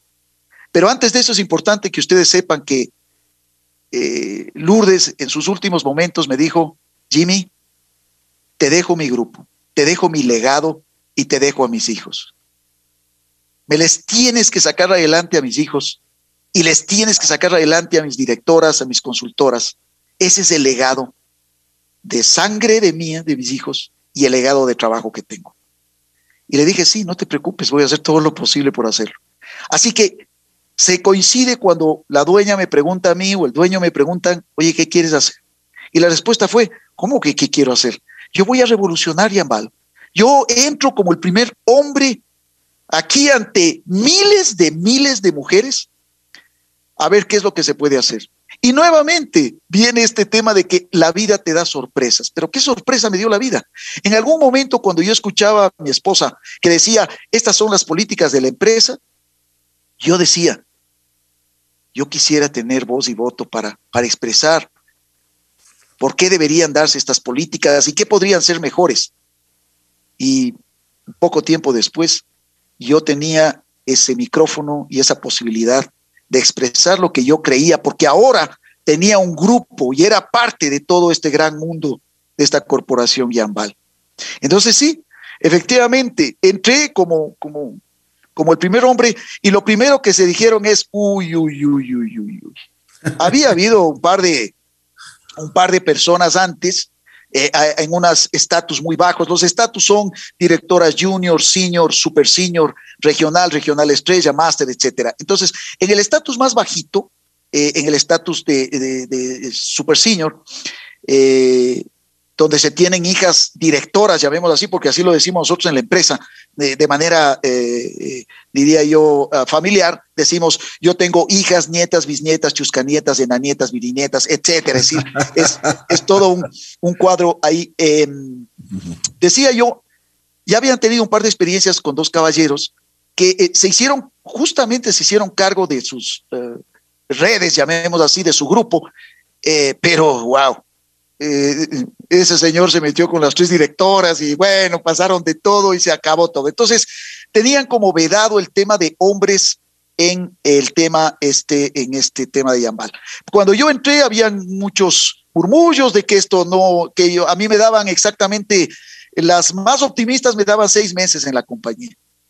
Eh, a Dios gracias y con la bendición de Dios, eh, estamos en 11 años ya, he logrado muchísimas cosas, creo que he cambiado la vida de muchísimas mujeres. Yambal fue creado para la mujer latinoamericana y sobre todo para que la mujer salga adelante, que no sea un dependiente eh, de, su esposo, de que ella pueda generar sus ingresos y apoye también en la parte familiar, ¿no es cierto?, en el estado familiar. Entonces, ¿qué sucede? Me hago cargo de esto y se rompe un mito. Después de, me parece que un año y medio, dos años de lo que yo estuve ya a cargo, se rompe el mito y permite, el dueño, la dueña de Yambal, permiten que se abra Yambal también para caballeros. Eh, y bueno, pues ahí se rompió todo un, todo un tema y se consiguieron grandes resultados. Hoy deben haber cerca de, no sé, tal vez unos 500, 600, 700 directores, caballeros ya acompañándome, porque todo era cuando yo me gano un premio, pues el maquillaje, el lápiz de labio, la cartera, ¿no es cierto? Entonces, eh, ahora ya ha cambiado, pues ahora ya tenemos cosas para caballeros también, ¿no? Pero ese ha sido realmente el desarrollo que se ha dado. Me alegro. Oye, Jimmy, ¿qué te ha dado la vida? Wow. Lo primero que me ha dado la vida es la satisfacción. Primero, me siento feliz, me siento contento, me siento con salud. Eh, no puedo pedirle más en ese sentido de salud, gracias Dios. No tuve, no tuve temas de COVID ni nada por el estilo, eh, agradezco por eso. La vida me dio eh, grandes satisfacciones, grandes satisfacciones, como he mencionado, apasionado de mi esposa y sobre todo estos cinco maravillosos hijos no puedo pedir más, eso es lo que me da estos hijos por los cuales vivo, viviré y moriré. Estos hijos que dicho sea de paso, ¿cómo será que la vida te cambia cuando te suceden estas cosas? Y se suele decir por ahí, las cosas pasan por algo. Este rato, mi hijo mayor, psicólogo, eh, mi nuera, casado mi hijo, mi nuera, psicóloga, eh, Carito, que está estudiando todavía cuarto semestre, psicóloga. bueno, tengo psicólogos en la casa, pero hasta decir basta para, para ayudarnos a cambiar, para ayudarnos a, conseguir. Y, eso de la psicología está ayudando muchísimo. Escucharle a mi, a, mi, a mi nuera, a mi hijo, a mi hija, de hablar de cómo se puede cambiar a través de la psicología, cómo se puede ayudar a la gente. Fíjate que me llega nuevamente en el alma, en eso que tengo adentro, ayudar. Y si mis hijos ahora son parte de mi equipo de apoyo en el tema de sus carreras, pues pues bienvenido sea, ¿no? Entonces, la vida me ha dado mucho, así como me quitó, me ha dado mucho, pero, pero ¿sabes qué? Yo no sería lo que soy, ni hubiera hecho lo que he hecho, si es que no me hubiera pasado lo que me pasó. O sea, la vida es una especie de, de, árboles de decisión. Te golpea y cambias al sí o al no, al sí o al no, al sí o al no, y vas abriéndote la vida por otros lados. No sé cómo hubiera sido mi vida este rato, si es que aún tuviera ese, ese honor, ese gusto de contar con mi esposa. Lo que sí podría decir es que seríamos una pareja que seguiríamos ayudando a los demás y cambiando. Así es, sin duda alguna. Una cosa, ¿cómo así inventaste estas, estas vitaminas? ¿Qué es lo que te hizo? O sea, me imagino que tú tuviste que ponerte no vitaminas, sino inyecciones para que el resultado sea mejor.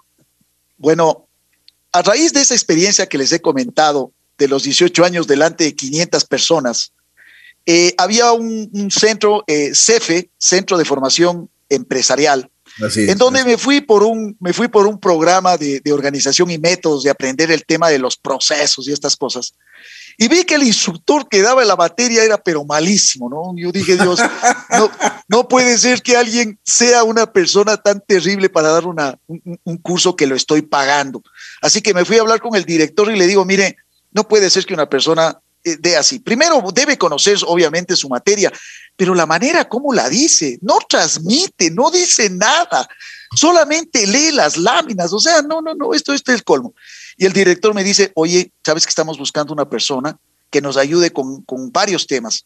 Y entre esos quisiéramos temas temas motivacionales, temas de liderazgo, temas de, de trabajo en equipo. ¿Nos puedes ayudar?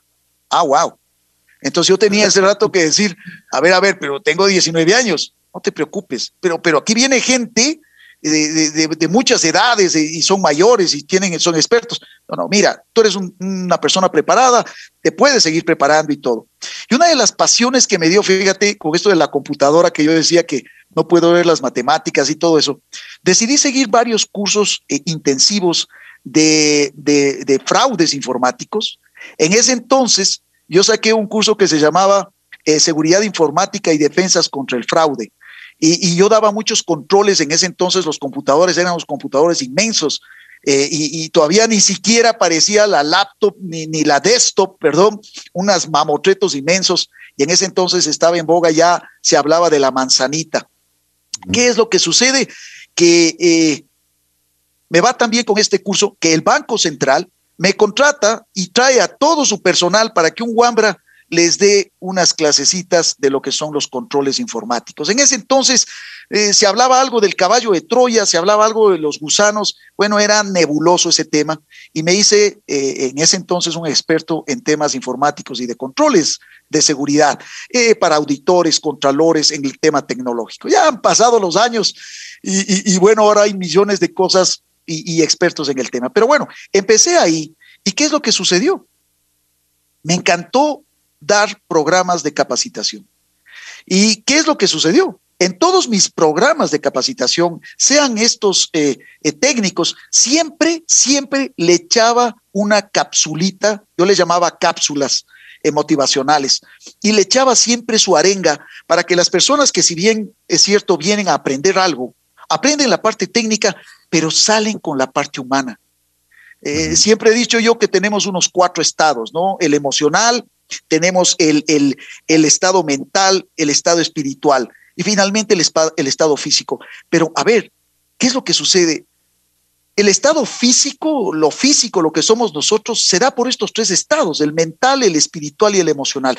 siempre he pensado yo que uno tiene que llegar en estos estados para que el resultado de estos estados se dé el físico. Yo hacía una experiencia que les encantaba a las personas.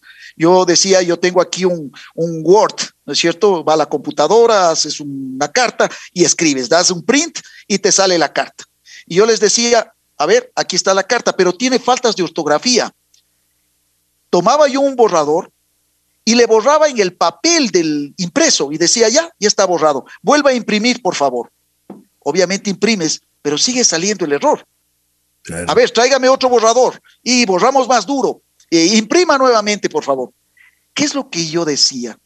No es que tú tienes que cambiar en la vida y la parte física, no puedes cambiar en este papel que está impreso. Tú tienes que cambiar en el software, tú tienes que cambiar en la mente. Y en este caso, mi misión era cambiar. Si puedo en la parte espiritual, yo, yo soy un muy creyente de Dios. Eh, eh, dicho sea de paso, si no tuviera yo la espiritualidad que tengo, creo que no hubiera podido salir adelante. Me ha ayudado Dios, eh, siempre ha estado conmigo y creo que eso me ha ayudado mucho. Mi parte mental, yo he leído muchísimos libros, uno de los libros que me ayudó a salir adelante es este que lo tengo de cabecera, Del sufrimiento a la paz, de Ignacio Larrañaga. Yo lo leía en esas noches en donde no tenía mi pareja y la sentía tanto. Me devoré ese libro dos y tres y hasta cuatro veces porque tenía que entender de que el tema está dado y tienes que salir adelante por tus hijos sobre todo. Y siempre me he preguntado que si no hubiera tenido hijos, hubiera seguido adelante, ups, y la, y la respuesta es bien difícil. Yo no sé si hubiera salido adelante. Los hijos son los que te dan a ti esa fortaleza interna, a pesar de que no tienes fuerzas, a pesar de que la vida te pega, los hijos te sacan adelante porque esa es la razón de la vida. Entonces, ¿qué sucedió? Efectivamente, eh, logro hacer esto y, ya se me quedó el tema de las cápsulas motivacionales. Y en algún momento decía yo, bueno, esto de las redes sociales es interesantísimo. Antes de que salga el TikTok, decía entre mí, voy a mandar ahí un par de, un par de cositas interesantes, porque en cada uno de mis cursos, yo debo haber hecho, yo no sé, dos mil, tres mil cursos, en cada curso le ponía yo el tema motivacional, el tema de apoyo. Quien escuchaba un curso mío tenía que salir con algo más allá del conocimiento técnico, tenía que salir con algo que diga, oye, esto me gustó, Esto estuvo bueno. Eh, yo les decía, eh, cuando acababa un curso, les decía, ¿qué les parece que ustedes vayan ahora que están, yo estos programas los daba de 6 de la tarde a 9 de la noche, y ya eran las 9, y decía, y era viernes, y yo les decía, oiga, yo no sé qué van a hacer ustedes el viernes aquí, pero no se vayan a perder. ¿Por qué no hacen algo que les va a cambiar la vida? Y, me sabía decir, bueno, ¿y qué haríamos? Pasen comprando un pastel, lleguen a su casa, armen alboroto, pongan una vela y digan, y llamen a su gente. Llamen a su familia, a sus hijos, a su esposa, y pongan el pastel adelante y prenda la vela. Y me decían, oiga, ¿qué le pasa? Está loco. Decía, no, no, no. Es lo que ustedes deberían hacer cuando les nazca. En pocas palabras, y esto me nació de, la famosa eh, obra de Disney del país, eh, eh, Alicia en el País de las Maravillas. Ahí hay una parte en donde se habla de el no cumpleaños. Ahí hay una parte donde se dice, bueno, ¿qué estás haciendo? Le dice al sombrero, el sombrero dice, estamos festejando. ¿El qué? El no cumpleaños. ¡Wow! O sea que todos los días festejas. Pues sí, todos los días. Y en el cumpleaños, bueno, pues festejamos más. Eso se me había quedado a mí. Y yo decía entre mí, vayan a su casa y festejen el día del no cumpleaños. Se van a quedar locos porque van a decir, ¿y cómo así? Y yo les diría, ¿y cómo así? Sabemos si vamos a festejar un cumpleaños más adelante. Aquí está la sorpresa. La vida está hecha de sorpresas y la vida está hecha de detalles. Cuando tú eres un detallista con tus hijos, con tu esposa, con tus padres, con tus amigos, los detalles son los que cuentan en la vida. Si tú tienes detalles, logras cambiar vida. Y eso es lo que pretendía hacer. Es un detalle, es una tonterita que la pongo todos los días con el afán de que alguien se pueda inspirar y pueda cambiar. Y cambias, y cambias muchas vidas. Una de ellas, y te hablo personalmente, me encanta leer eh, cada una de las vitaminas que todos los días lo haces, así que no dejes de hacerlo. Oye, habla, he escuchado muchas veces la palabra Dios, y no solo la palabra, sino a Dios. ¿Tú hablas con Dios? En todo momento, mi querido Ricky. ¿Qué te, dice? ¿Qué te dice? Cuéntanos un poquito. Ese Dios todopoderoso lo que me dice es, yo te he dado los dones y los talentos para que los utilices, no para que los guardes. Cada vez que me levanto y hago mis oraciones, no es un rezo, no es rezar, si bien rezar, por supuesto, pero es orar, es tener esa comunicación con ese Dios y tener esa comunicación con esa Lourdes maravillosa y decirle qué debería hacer en estas circunstancias, cómo me debería comportar, cómo debería salir adelante. He tenido muchos tropiezos, he tenido muchos tropiezos porque así somos los seres humanos, nos aprendemos de los errores. Lástima que a veces se los comete varias veces y no los llegamos a entender. Pero Dios, Dios está en mi vida, Dios está en mi corazón, Dios guía mis pasos. Si no hay un Dios para quienes somos creyentes, practicantes en la medida de lo posible, no creo que esa luz a la cual me refería en su momento sea muy clara, ¿no? Dios es luz. Esa luz es la que me guía todos los días, me inspira a buena hora.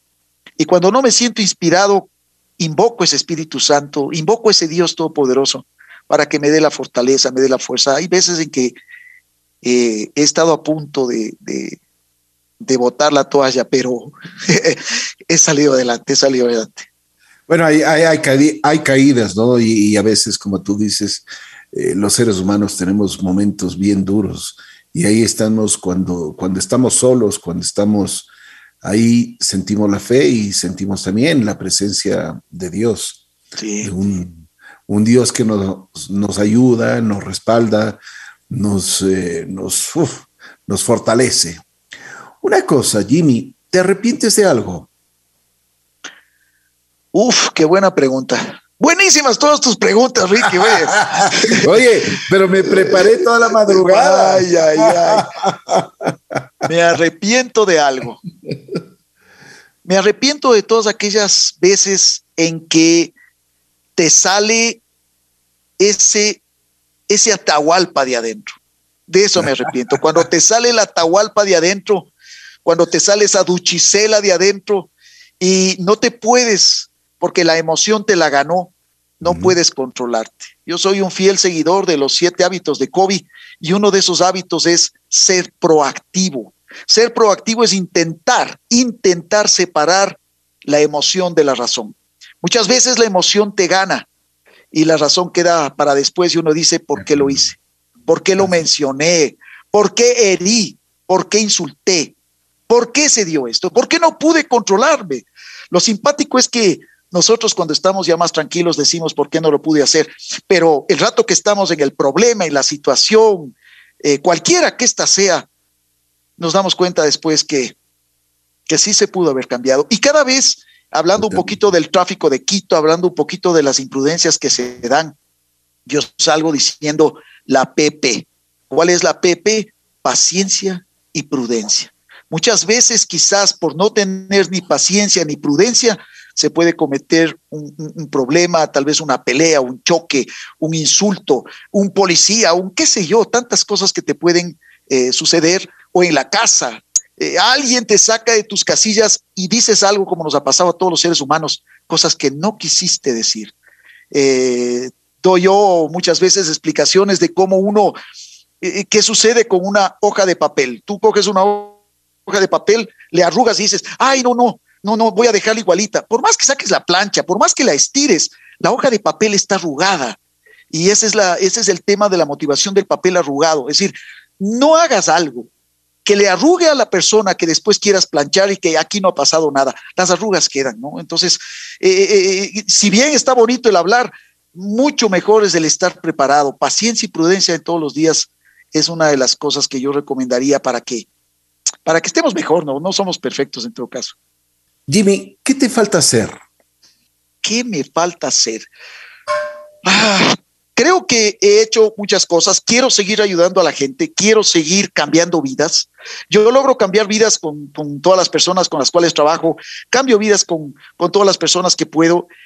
Creo que puedo ser mejor persona. Me falta ser mejor persona. Me falta ser mejor ser humano. Me falta ser mejor padre ser mejor madre. Me falta, me faltan muchas cosas todavía. Creo que la edad que tengo, mis 61 años, todavía me da para rato. Por eso es que un día conmigo es, a ver, vamos por aquí, vamos por allá. Unas veces me dedico de 8 a 8 a hacer muchas actividades.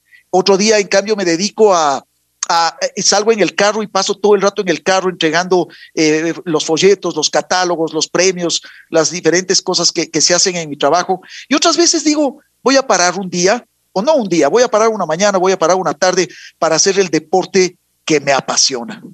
Soy un apasionado primero del tenis, ya lo he dejado por el tema sol y todo, pues no, a veces hay que evitar tanto sol, etcétera, y me he dedicado desde hace ya cinco años a uno de los deportes más ricos que hay, el ping-pong, el tenis de mesa.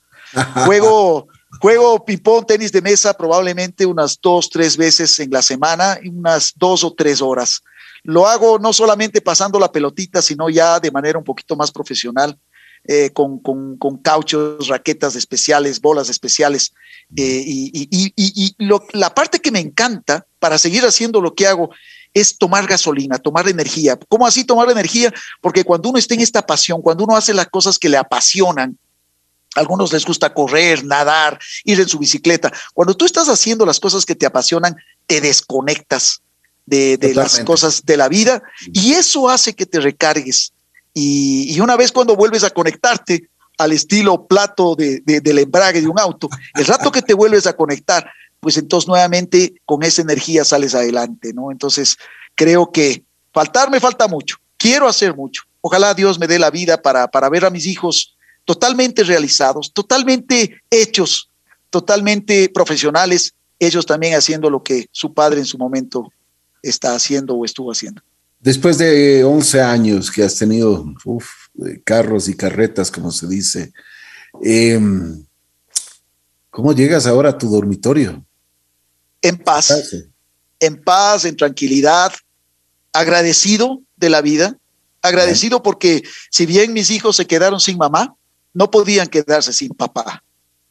Y, y cuando llego a mi dormitorio digo, ok, estoy aquí contento, feliz, porque las cosas se han hecho. Siempre pretendo hacer un pequeño resumen del día. Eh, pretendo darme cuenta si es que ese lado lo disfruté o no lo disfruté. Y, y, me digo para mí mismo, tengo que salir mañana a ser una persona diferente, me encanta la metodología del método Silva. eh, tengo algunas reflexiones, algunas cosas en las cuales en la noche visualizo qué podría ser al día siguiente y, me digo, sigue adelante. Y cada vez que regreso en las noches, ya no son como las de antes. Hoy, hoy miro televisión, eh, hago muchas cosas, veo, qué sé yo, a las 3 de la mañana hay un box, ahí estoy. O, o, se va a dar la Fórmula 1, ahí estoy, 5 de la mañana. Cuando uno tiene pareja, te dicen, ¿qué te pasa? Estás loco, andate a otro lado, lo que sea. Eh, ahora yo tengo esa, esa libertad, esa tranquilidad, esa paz, ese sosiego, ese, ese espíritu el luchador y, siempre satisfecho de la vida, siempre satisfecho de la vida. Qué bueno, pero siempre nos hace falta nuestra pareja, ¿no? Sí, sí, sí, nos hace falta la pareja, eh, nos hace entender de que no estamos concluidos, no estamos. El cable, el cable a tierra, como dicen, ¿no? Eh, sí, sí, por supuesto. O sea, eh, uno con alguno de mis hijos conversaba algún lado, algún momento, y, decían que están enamorados, etcétera. Y obviamente los muchachos a veces, y no a veces, pues también pelean con sus, sus, novios o lo que sea y, y ya nomás se ven. Y yo les decía, mira, puedo sentir lo que tú sientes. Y no porque tenga la edad que tengo, no puedo amar, no puedo querer, no puedo tener mis gustos ¿no es cierto? Ah, no, pues papá, tú estamos comiendo algo, ah, mi papá me lo da. No, no, no, o sea, todos tenemos nuestros gustos, todos tenemos nuestro corazoncito. lo que tú dices de cable a tierra es así. Todos, en cualquier edad, tenemos nuestro corazón, tenemos nuestra ilusión, tenemos nuestra manera de ver las cosas. Y, siempre, siempre estaremos en esa, en esa búsqueda de, de, nuevas, de nuevas amistades, de nuevas oportunidades, de nuevas, de nuevas cosas de la vida, ¿no? Insisto, que la vida me dé mucho tiempo eh, para, para ser yo, para estar sano. No quisiera quedarme eh, a, una edad en la cual yo sea una carga para nadie. Quisiera que esta vida me dé la suerte de alcanzar hasta donde debo llegar y que, y que mi, el hecho de marcharme de esta vida sea en paz, sea en paz y habiendo cumplido todo, todo lo que me propuse. Como empezamos la entrevista y ahora vamos a terminarla con una cosa, yo te decía cuáles son los principios que, que te habían inculcado tus padres. Ahora, ¿cuáles son los principios que tú inculcas a tus hijos con este mundo tan cambiante? Porque es, y, y, y por supuesto a tus nietos, a todo, o sea, todo, todo ha cambiado, Jimmy, o sea, y ahora hay que también cambiar un poquito la mentalidad nuestra, ¿no? Eh, la diferencia, todo el mundo habla de valores ahora. ¿ah? Eh, así es. Yo, yo, a mí me gustaría hablar más vale de principios. El principio es algo que no cambia, no robar, no matar, etcétera, etcétera, etcétera. Yo diría que hasta los mismos diez mandamientos, principios. ¿Qué es el valor? El valor es algo que tú le das a ese principio. Digamos, hablemos de no robar. No robar es no robar. Simplemente, el que roba un huevo no tiene ningún problema en robarse una gallina. Es decir, robar es robar. Así es. Pero por ahí hay personas que dicen, no, pero si solamente es estito. Por ejemplo, digamos que yo le presto a alguien mi esferográfico y el rato que se va llevando le digo, eh, eh, eh, eh es marca regreso, ¿ah? Y la persona se da la vuelta, vamos a suponer, y me dice, pero por favor, un esferográfico de 30 centavos, ¿a quién le importa? No, si no se trata del esferográfico, no se trata del valor del esferográfico, se trata de lo que está atrás, se trata del hecho del respeto, de que hay, este, este es, dueño esta persona, etcétera. Entonces, los valores son aquellas cosas que nosotros nos hemos ocurrido darle un valor. Para una persona, el, el no robar quiere decir no robe mucho, como escuchamos por ahí. ¿No es cierto? ¿No es cierto? Entonces, no robe mucho. Pero esa es la ignorancia, esa es la ignorancia, ¿no? Pues sí, eso es lo que pasa. Entonces, por ahí alguien dice, eh, eh, los valores, los valores depende inclusive hasta de los países, de las culturas. En otras culturas resulta que son otros valores. Entonces uno se va, por ejemplo, a Holanda y resulta que ahí hay unos valores en los cuales uno dice, wow, estos son valores, de esto es lo que hay. Así es como la gente vive o, está tan desenfrenada o lo que sea. Entonces, uno se comienza a pensar, uno comienza a pensar y dice, bueno, ¿cuáles son los valores que yo debo inculcar a mis hijos? Pues yo creo que valores que he inculcado a mis hijos es la primera de todas, la gratitud. Yo creo que hay que ser gratos en la vida. Exacto. Gratitud, gratitud, ser grato, agradecer a un Dios todopoderoso. No le voy a agradecer porque se me llevó a mi, a mi esposa. Le tengo que agradecer porque me ayudó a ser la persona que soy. cuando uno, cuando uno está rezando el Padre Nuestro, ¿qué es lo que pasa? Toda esa oración tan maravillosa que se la tiene que, que analizar por completo es, hágase tu voluntad aquí en la tierra como en el cielo. Yo soy un seguidor de este Dios Todopoderoso y se ha hecho su voluntad. Y eso es lo que sucedió. Y como digo, han pasado las cosas y he seguido adelante. Y creo que soy lo que soy por las cosas que me pasaron. Y todos los seres humanos somos lo que somos por las cosas que nos pasaron. Pero, insisto, el primer valor para mis hijos, ser gratos. El segundo, ser honestos. El tercero, tener toda la justicia con las personas a las cuales se tiene. Una de las cosas que, me, que siempre me ha caracterizado a mí es, tienes que ser justo, tienes que ser lo más justo posible. Y mis hijos me decían, ah, es que yo, es que yo, es que yo. Y a cada uno de ellos, en confianza e individualidad, decía, tú eres mi preferido, tú eres mi preferido. Pero yo jamás podría decir eso delante de mis hijos. Tengo que ser, justo con todos, tengo que ser una persona que, que individualmente con ellos trate de ser lo más allegado a ellos. Y en algún momento reflexionábamos recientemente con mi hija pequeñita, con Carolina, ¿cómo, e-, cómo eres ahora, papá? Era alguna pregunta de psicología, algún programa que le están haciendo en la universidad. Y yo le decía, yo no tengo que responderte cómo, cómo soy yo ahora, tú dime cómo soy yo ahora. Y me decía, ¿sabes qué, papá? Ahora tú eres más flexible, más comprensible, más humano, más risueño. Wow más entrador hacia la vida. Y sí, cuando uno tiene que ser papá y mamá, ya no puede ser ese papá que en algunos roles es el papá estricto y se juega al policía malo y al policía bueno. Porque la mamá pues, es la, que saca los permisos, la que ayuda, la que por aquí, la por aquí es la confidente, y el papá es el estricto y el que ya verás cuando venga tu papá, etcétera, etcétera. Pero yo llegué a ser esa persona, como digo, papá y mamá al mismo tiempo, y ya no podía ser ese, ese, ese papá estricto, sino todo lo contrario, ese papá comprensible, ese papá sí flexible. Me hacen algunas preguntas a veces difíciles mis hijos que quieren saber qué es lo que voy a pensar si es que algo pasara por aquí por acá. No no no lo no lo comento, no lo digo porque en su momento lo verán. Quiero ser una persona que cuando se presenten problemas tenga esa prudencia, esa paciencia, esa comprensión, ese don aquí adentro, ese corazón para poder ayudar a mis hijos sobre todo y a todos los que pueda ayudar, ayudarles, ¿no? Pero, pero eso sensacional, sería. Sensacional.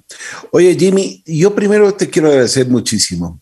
Eh, he aprendido mucho de ti, no, no solo en, uh, hoy por este conversatorio, sino en, en toda mi vida. Eres un gran ser humano eh, realmente yo tuve la oportunidad de conocer a tu hermosa mujer y vuelvo y repito, hermosa por dentro y por fuera. Una, una persona muy, muy con un corazón gigante. Pero bueno, las cosas son así. Y, y, lo que hemos hablado el día de hoy me ha dejado claro una cosa, que tú tienes eh, muchos, como tú dices, muchos principios, muchas cosas que nos enseñaron yo siempre digo que son los cimientos, ¿no? O sea, del, edificio, porque si no, eso, el edificio se cae nomás, sin duda alguna. Oye, hay, hay personas que te quieren contactar. ¿Dónde te pueden hacer eh, un contacto si es que tienes tus redes sociales? O sea, y seguir también, porque esas vitaminas dan vida, ¿no? Bueno, las vitaminas me la pueden seguir en WhatsApp, también las paso a Instagram. Mi número de teléfono es el 099 9947852. Estoy en Instagram como Jimmy Vázquez D y también estoy en Facebook. Así que bienvenida a cualquier persona que me quiera contactar, pues encantado de la vida. Qué bien.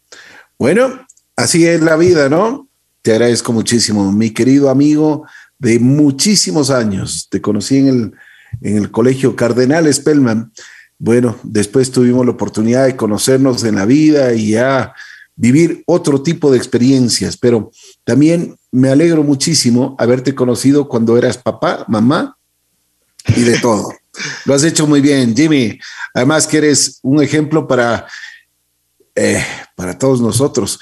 Yo te digo algo muy especial y te, te lo digo de corazón. Quería una persona, pero sensacional, Yo le dije a mi equipo de producción, le dije, quiero una persona que en la entrevista número mil sea, pero alguien, pero extraordinaria. Entonces todo el mundo decía, bueno, entonces invitémosle a, a fulano, a Michael Jackson, a Jennifer López, a la, al ni sé cuánto, ni sé cuánto. Dije, no, un ser humano, eso es lo que quiero, un, uno de carne y hueso, uno, uno que nos venga y que nos cuente su historia de la vida, que nos, que nos haga vivir, que nos haga sentir. O sea, una de las cosas que, que nosotros en este programa, y es uno de los primicias o premisas que nosotros tenemos, es que simplemente queremos que los seres humanos, los seres humanos, podamos vivir en este planeta, pero como seres humanos, no como robots, no como la tecnología nos quiere dar. Jimmy, te mando un abrazo especial, muy gentil. Gracias por haber aceptado la, haber aceptado eh, este conversatorio que realmente me, me, ha llenado en el alma, en el corazón. Te lo digo sinceramente, ha sido una, una de las entrevistas más hermosas que yo he tenido. Primero por tenerte como, como ser humano, como amigo, y por supuesto haber entregado algo al público. Así que creo que cumplimos de parte y parte, ¿no? Ricky, primero tengo que agradecerte por lo generoso que eres. Creo que eres, eres muy generoso en todas tus ah. palabras. Gracias, gracias. Eh, te digo cuando uno tiene amigos, que te dije y lo repito, tercera vez, contados con la mano, así como tú, uno sabe que, que puede contar en todo momento con esas personas. Amigos en los cuales no nos podremos ver en, en determinado tiempo. Y el rato que tú haces un clic, estás como que hubieras estado, valga la redundancia, ayer con esa persona. Gracias a ti, Ricky, yo me siento honrado de poder salir al aire con una de las, diría yo, radios más espectaculares y tradicionales que ha habido. La famosa radio La Bruja es algo que todo mundo lo ha seguido desde hace tanto tiempo. Y quienes te hemos seguido, quienes hemos escuchado y quienes hemos gozado con todo lo que ustedes hacen, siempre ha sido un deleite. Y ahora yo ser parte del deleite, pues es para mí, para mí el honor. Ricky, de corazón te mando un abrazo para ti, tu familia, y seguro que hemos estado mejor. Muchas gracias. Jimmy Jimmy Vázquez estuvo junto a nosotros aquí en Así es la vida.